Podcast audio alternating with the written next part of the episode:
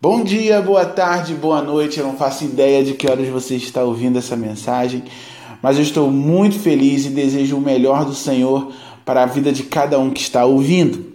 Hoje a gente vai refletir sobre os efeitos do pecado na vida em comunidade. Para isso, eu queria que a gente lesse juntos o capítulo 5 da carta de Paulo aos Romanos, a partir do verso 17. A gente vai ler até o 21 tá bom? Me acompanhem na leitura. Pois se pela ofensa de um só a morte reinou por esse, muito mais os que recebem a abundância da graça e o dom da justiça reinarão sim em vida por um só, Jesus Cristo. Pois assim como por uma só ofensa veio a, o juízo sobre todos os homens para a condenação, assim também por um só ato de justiça veio a graça sobre todos os homens para justificação e vida. Pois, como pela desobediência de um só homem, muitos foram feitos pecadores, assim, pela obediência de um, muitos serão feitos justos. Veio, porém, a lei para que a ofensa abundasse, mas onde o pecado abundou, superabundou a graça. Para que assim, como o pecado reinou pela morte, também a graça reinasse pela justiça para a vida eterna, mediante Jesus Cristo, nosso Senhor.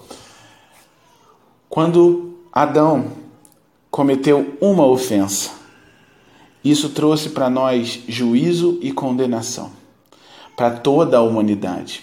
Você consegue pensar que hoje nós somos 7 bilhões de pessoas no planeta e por causa do pecado de uma pessoa, todos nós nascemos debaixo deste pecado? Nascemos debaixo dessa condenação? Mas aí você pensa, ah, isso a gente já sabe. Mas eu queria trazer isso, essa reflexão para a sua vida. Pensa aqui comigo. Quando você decide pecar, aí você pensa, decide pecar? Ninguém decide pecar. Não, nós decidimos pecar. Porque nós temos a liberdade de escolher entre o certo e o errado, mesmo tendo nascido em pecado, mesmo tendo a maldade dentro de nós. Nós decidimos se vamos fazer o certo ou o errado, se vamos escolher fazer o que é bom ou o que é ruim. Quando decidimos pecar, nós colocamos o eu em primeiro lugar. E quando colocamos o eu em primeiro lugar, nós não pensamos naqueles que estão ao nosso redor. Nos fazemos egoístas e egocêntricos. Tiramos Cristo do centro, colocamos as nossas vontades e quereres na frente de qualquer coisa e isso sempre trará prejuízo à comunidade. É assim que nasce a desigualdade social. Aqueles que sempre querem mais e mais e mais, enquanto outros acabam tendo menos, menos, menos. Assim nasce também o descontentamento emocional para as coisas que nós temos. E quando eu falo descontentamento emocional, é assim: você pode ter uma casa, um emprego, mas quando a gente olha a grama do outro, parece sempre mais verdinha, não é verdade? Então, quando a gente consegue perceber que o pecado que a gente comete nada mais é do que tirar Cristo do centro, colocar as nossas vontades no meio de todas as coisas, trazendo grande prejuízo para a humanidade, para a vida em comunidade, trazendo prejuízo para nossas famílias, para as nossas igrejas, para nossas vizinhanças.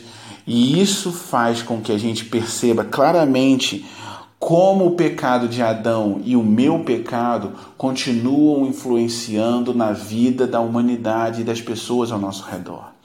Mas a gente tem uma redenção. Assim como o pecado entrou no mundo por causa de um homem, ele também tem a sua resposta através de um homem em redenção, com a morte e ressurreição de Cristo. E isso traz para a gente vida e vida abundante, porque onde abundou o pecado, superabundou a graça.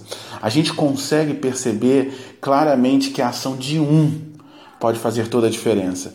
Se você perceber isso na sua vida, você vai perceber a importância que você tem na caminhada cristã de outros ao seu redor.